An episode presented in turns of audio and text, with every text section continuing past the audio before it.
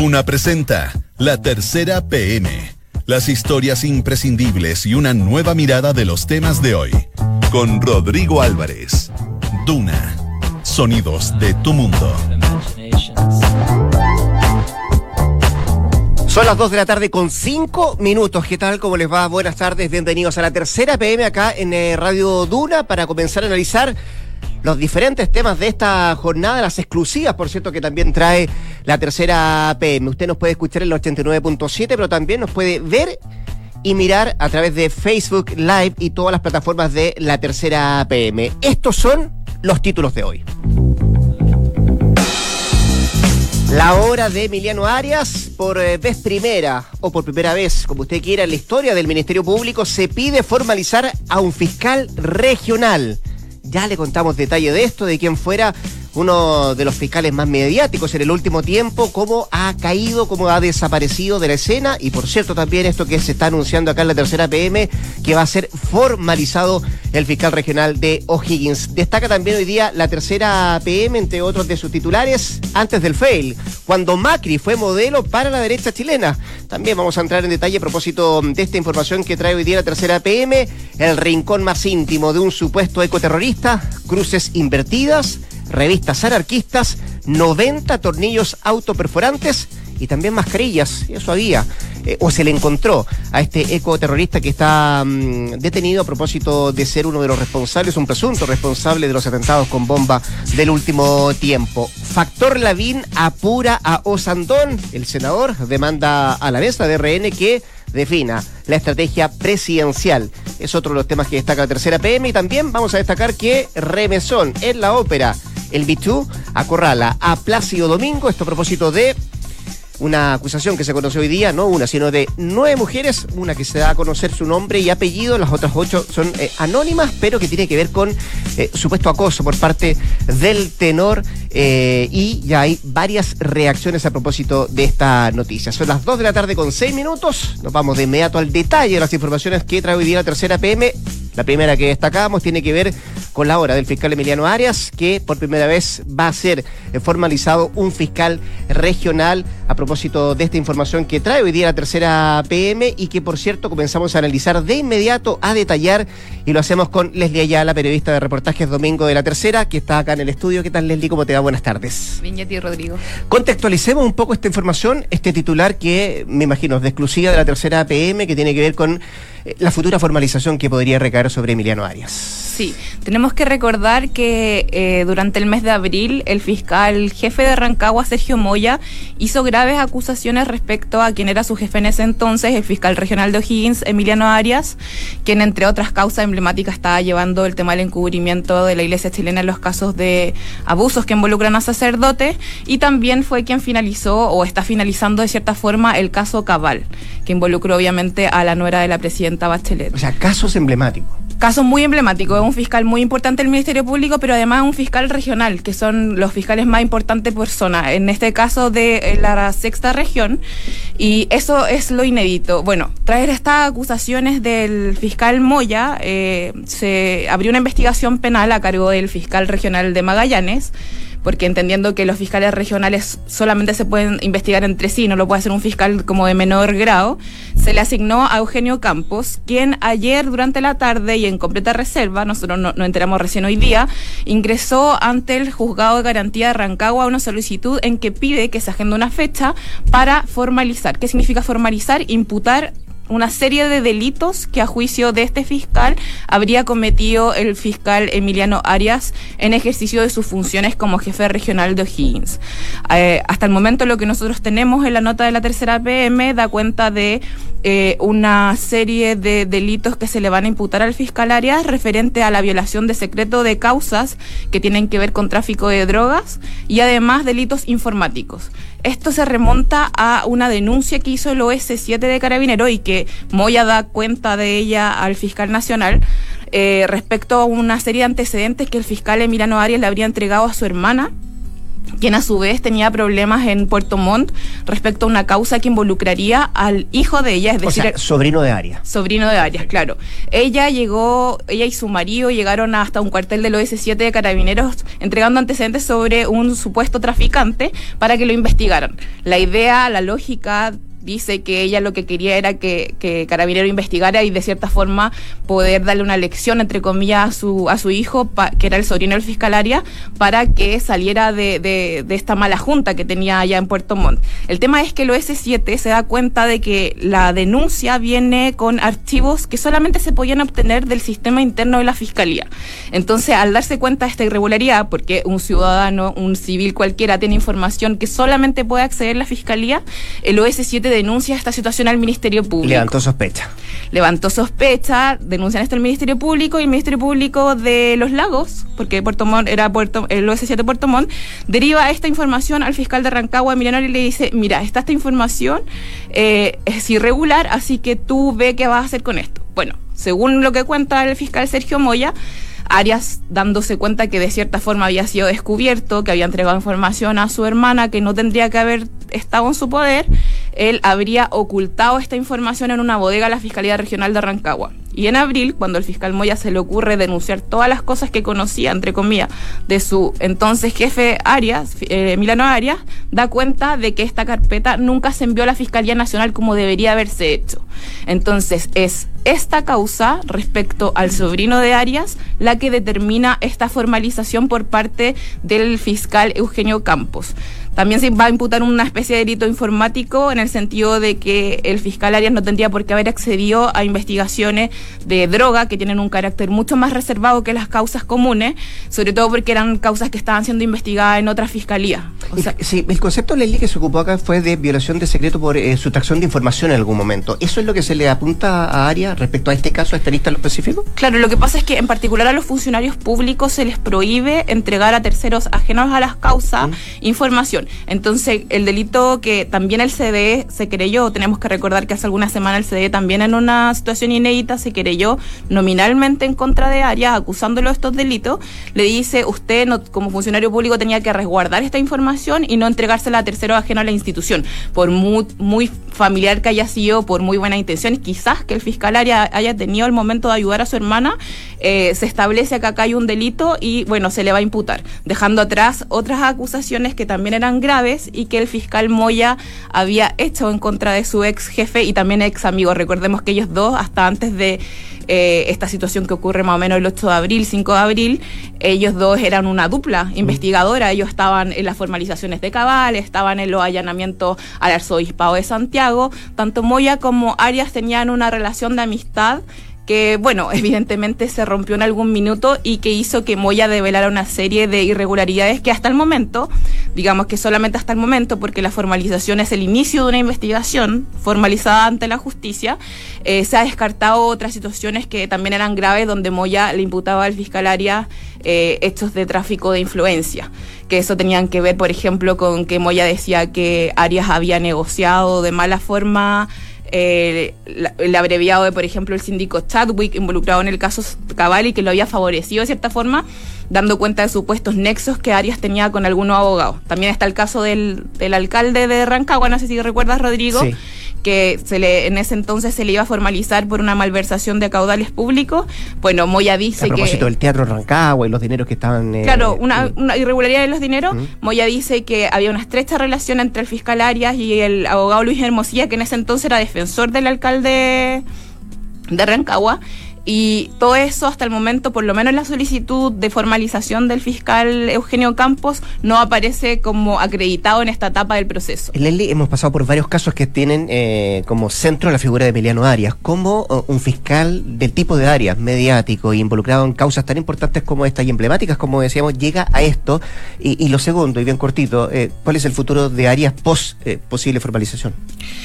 Bueno, hasta antes de que el fiscal Moya diera cuenta de esto, antecedente a la Fiscalía Nacional y también a la opinión pública, fiscal Arias era uno de los fiscales más importantes del Ministerio Público, eh, llevaba una especie de enemistad pública también con el fiscal nacional, por todos conocía, el fiscal nacional le había abierto un par de sumarios, lo había sancionado por, por esta como perfil mediático que tiene el fiscal Arias al haber dado entrevistas, donde quizás como de cierta forma vulneró el principio de objetividad que debe primar en los fiscales, pero era un fiscal que sin duda alguna uno podía decir eh, tenía mucho futuro al interior del Ministerio Público. Ahora, esta decisión ya sea del DCD de querellarse en su contra y también de un par de él, no olvidemos que son pares, el, que toma la decisión, el fiscal Eugenio Campos, de formalizarlo, lo pone en una situación muy compleja y sin lugar a dudas es muy posible que estos sean los últimos eh, meses quizás del fiscal Arias que me imagino intentará probar su inocencia, porque se presume inocente como todo ciudadano, pero sin lugar a duda eh, hay una situación al interior del Ministerio Público en que no se toleraría una imputación de este, de este tipo a un fiscal y sobre todo una eventual condena. Leslie Ayala, periodista de reportaje de Domingo La Tercera, millón de gracias por estar acá en La Tercera PM. de nada. Ok. Dos de la tarde con 15 minutos. Esto es La Tercera PM con Rodrigo Álvarez.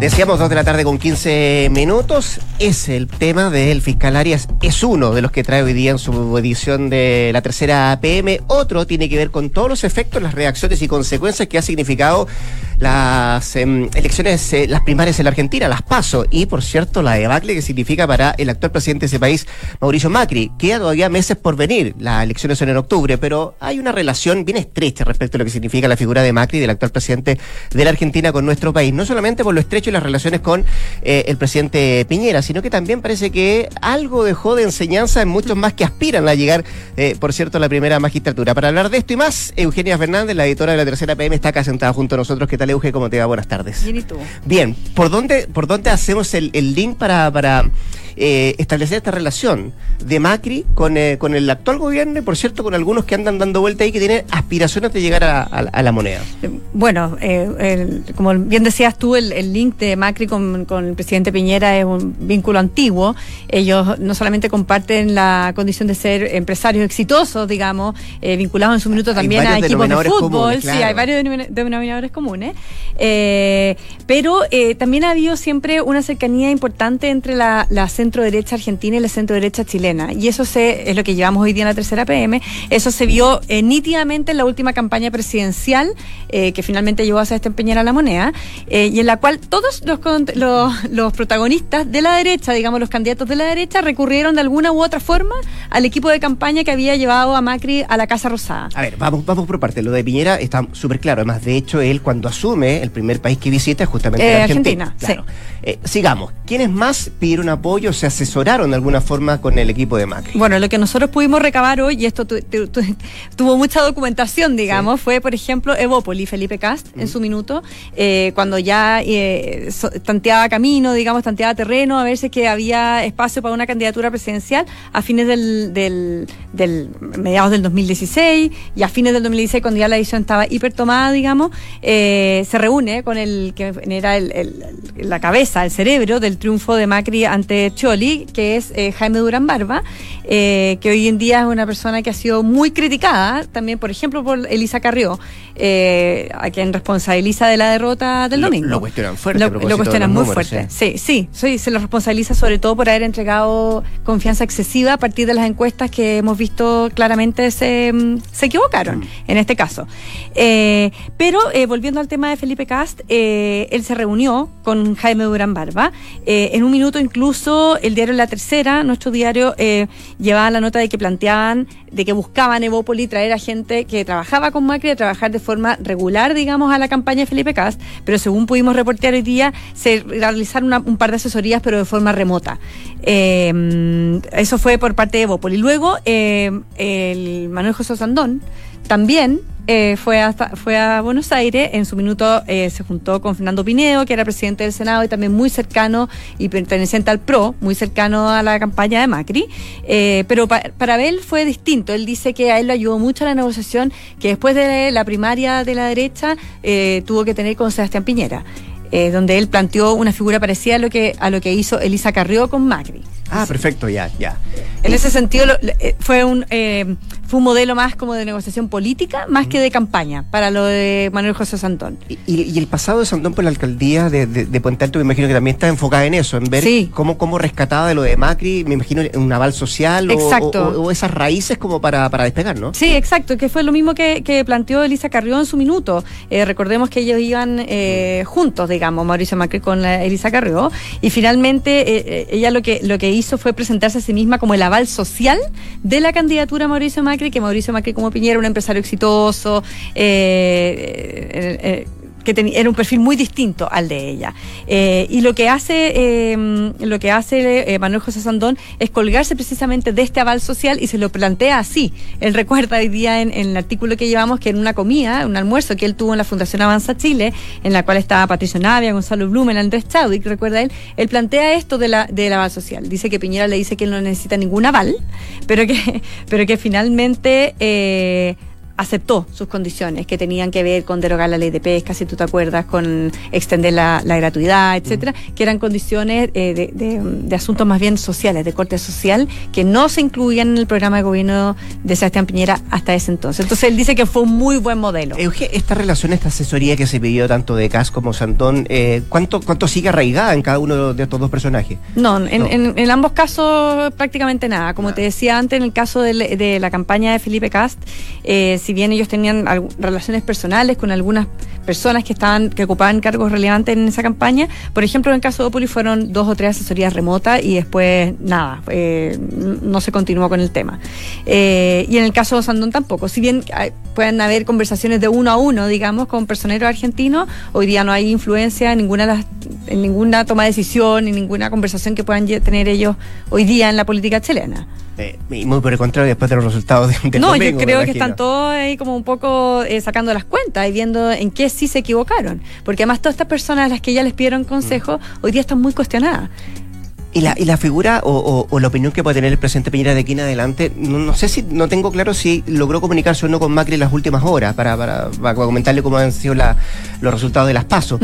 Eh, pero hay una, hay una relación bien, bien, estrecha. Y, eh, ah, ¿Sientes tú que de aquí en adelante va a haber como un alejamiento de lo que significó la relación entre, entre los dos mandatarios de aquí en adelante? Yo creo que nosotros estuvimos eh, reporteando ese tema ayer, al margen de que hasta ayer en la tarde no había habido un llamado. No sé la verdad si es que hoy día sí había habido un llamado, pero, pero, pero por lo que, lo que pudimos recabar hoy día es que efectivamente desde un tiempo a esta parte eh, el presidente Piñera había optado también por mantener una cierta, entre comillas, lejanía. Mm. No ha sido una lejanía personal ni política, donde efectivamente hay mucha sintonía, pero eh, había cuenta de que las encuestas le están dando un mal resultado a Mauricio Macri, no como las que hubo el, domingo, pero un mal resultado. Eh, yo creo que también hay un cuidado por tratar de avalarse eh, como presidente y como interlocutor frente a la oposición de Argentina, que finalmente es la que lo más probable llegue a la Casa Rosada a fin de año. Entonces, también ahí hay que jugar a un equilibrio, a un equilibrio de no abanderarse demasiado con un candidato, eh, porque eh, mal que mal la, moneda igual se tiene que terminar entendiendo con Alberto Fernández y Cristina Fernández, eh, si es que finalmente llegan y ganan en, en, octubre. Seguramente vamos a seguir hablando de la Argentina durante los próximos días, las próximas semanas, porque hay harto que realizar de lo que significó esta, esta elección primaria en el vecino país. Eugenia Fernández, editora de la tercera PM, muchas gracias por estar acá. Gracias. Que estés bien. Dos de la tarde con 22 minutos. Esto es La Tercera PM con Rodrigo Álvarez.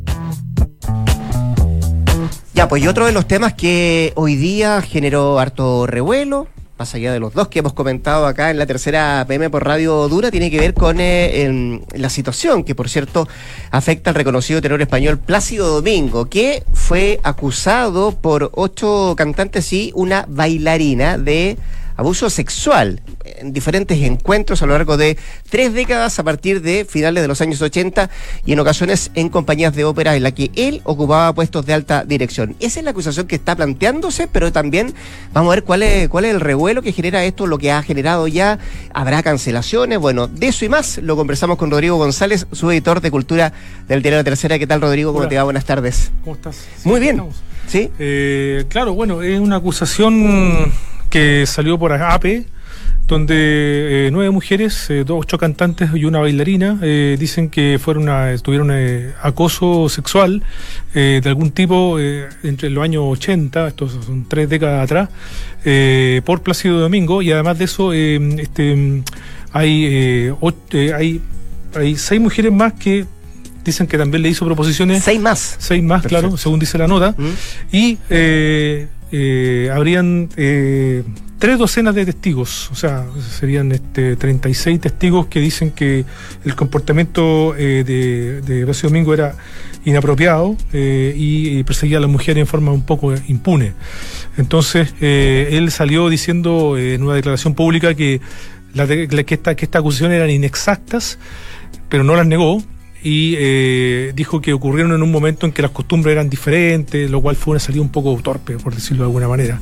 Eh, porque, bueno, son, digamos, las conductas podrían ser las mismas siempre, uno pensaría. No, tiene que ver con época. Claro, no tiene que ver con épocas, claro, pero él dijo que era un contexto diferente y además dijo que habían sido consensuadas. Ahora, no hay pruebas de esto en, el término de que no hay, bueno, no era la época del celular, ni habían eh, WhatsApps, ni no hay, ni hay grabaciones, como se supone que hay en el caso... esto, es tu palabra contra la mía. Claro, claro, son palabra contra palabra. Eh, pero lo que sí es que muchos dicen eh, de los testigos que es un secreto a voces. Eh, incluso salió hace poco, hoy en alguna radio, salió, no sé, diciendo Andrea Tesa que también, que hija, ella hija una cantante, que, que, fue Victoria Vergara, que o sea, es todavía, que, que, que es un secreto a voces.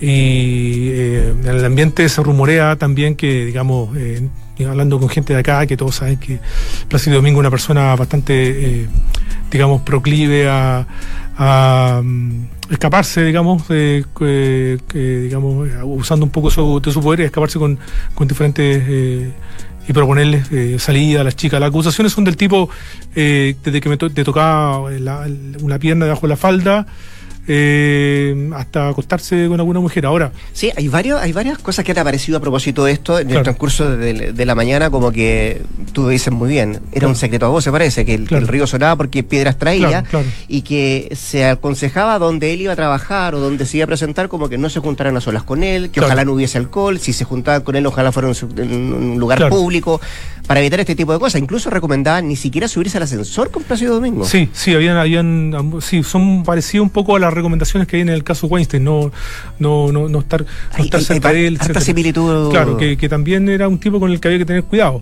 Ahora, eh, eh, claro, está la anécdota esta de la chica que, que fue a acostarse, con, que se fueron a un hotel a dos cuadras de la ópera de Los Ángeles y él dijo, se fue a cantar y, y le dejó 10 dólares y le dijo, bueno, en realidad no, no te consiguieron una prostituta, pero tienes que pagar por el estacionamiento, etcétera entonces, eh, eh, hay, mucho, y además que eh, lo que pasa es que Plácido Domingo es básicamente el tipo más importante en la ópera, porque no solamente es un cantante famoso, sino que además fue en algún momento, es director de un teatro de ópera que es la Ópera de Los Ángeles, y además fue director de la ópera de, la ópera de Washington. Entonces, la única mujer que dio la cara, o sea, la única mujer que dio su nombre en estas declaraciones Patricia Wolf, una mezzo soprano que era de la ópera de Washington en su momento y al parecer le ayudó, pero después sospechosamente desapareció del mapa entonces uno tendría a pensar que, claro, desapareció el mapa porque quizás no quiso eh, cumplir con todo lo que le pedía Plácido Domingo. Ahora, en otro caso, hay una mujer que dice que Plácido Domingo se enfureció y le dijo algo así como, eh, no puedo creer que tu esposo no entienda cómo funciona el mundo de la ópera, una cosa así. Entonces, que básicamente funciona mm. teniendo eh, algún tipo de intimidad con el, con el, con, los cantantes. Eh, Rodrigo, cuando estamos conversando con Rodrigo González, su editor de Cultura de la Tercera, cuando ocurre este tipo de cosas y se dan a conocer de, esta manera tan mediáticamente las acusaciones, qué sé yo, y más allá, por cierto, de la carta que él también o el comunicado que ofrece, vienen las reacciones de diferente tipo. Tengo entendido que la orquesta de Filadelfia ya canceló una actuación del tenor. La orquesta de Filadelfia canceló una actuación eh, era ahora el 18 de septiembre y a cantar. ¿Eso lo más próximo que él tenía? Eh, no, es lo más próximo que tiene. Lo que pasa es que a lo más próximo es ahora en agosto en el Festival de Salzburgo, un festival re importante de ópera en Austria. Eh, pero ellos le, le, dije, salieron declarando públicamente que va a cantar igual y que no, no dudan de él y muchas cosas de ese tipo. Eh, lo que venía después parece que era lo de Filadelfia y le dijeron que no, que no, que, que no, no fuera porque, digamos, ellos tienen una política bastante severa y ante cualquier cosa prefieren prevenirse. Ahora, la ópera del Royal Opera House de Londres dijo que sí eh, no tienen antecedentes negativos contra el señor Domingo, pero van a investigar porque tienen tolerancia cero, política de tolerancia cero. Eh, pero se espera que puedan salir más eh, tipos de reacciones. Ahora, el problema de esto es que, claro, es un caso que no tiene, no hay prueba, muchas voces sí que dicen, pero no hay una prueba concreta. Eh, uno tendría a creer que si es un secreto a voces, puede ser verdad. O sea, eh, este. O sea, no son pocos testimonios. Son, son claro, Sí. son varios testimonios y, y, y este y de, y de y de personas que al parecer su carrera se vio perjudicada por no por no acceder a lo que él quería.